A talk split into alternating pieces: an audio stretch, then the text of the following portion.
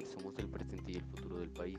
El bicentenario es un momento en que podemos reafirmar nuestra perenidad, sentirnos orgullosos por ser parte de este país, sentirnos identificados con nuestra cultura. Hoy en día podemos apreciar el arte y sus distintas manifestaciones que nos sirven para reflexionar en el país que queremos.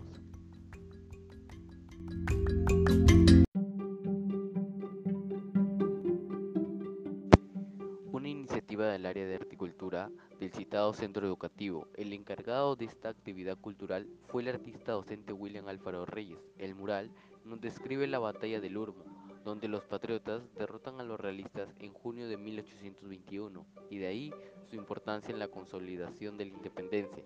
Igualmente, se aprecia a Micaela Bastidias, Puccawa, Tupac Amaru y Tomás Atito Condemaita procede de la independencia peruana y a más de 200 años de lucha se pintaron sus retratos junto a los libertadores José de San Martín y Simón Bolívar.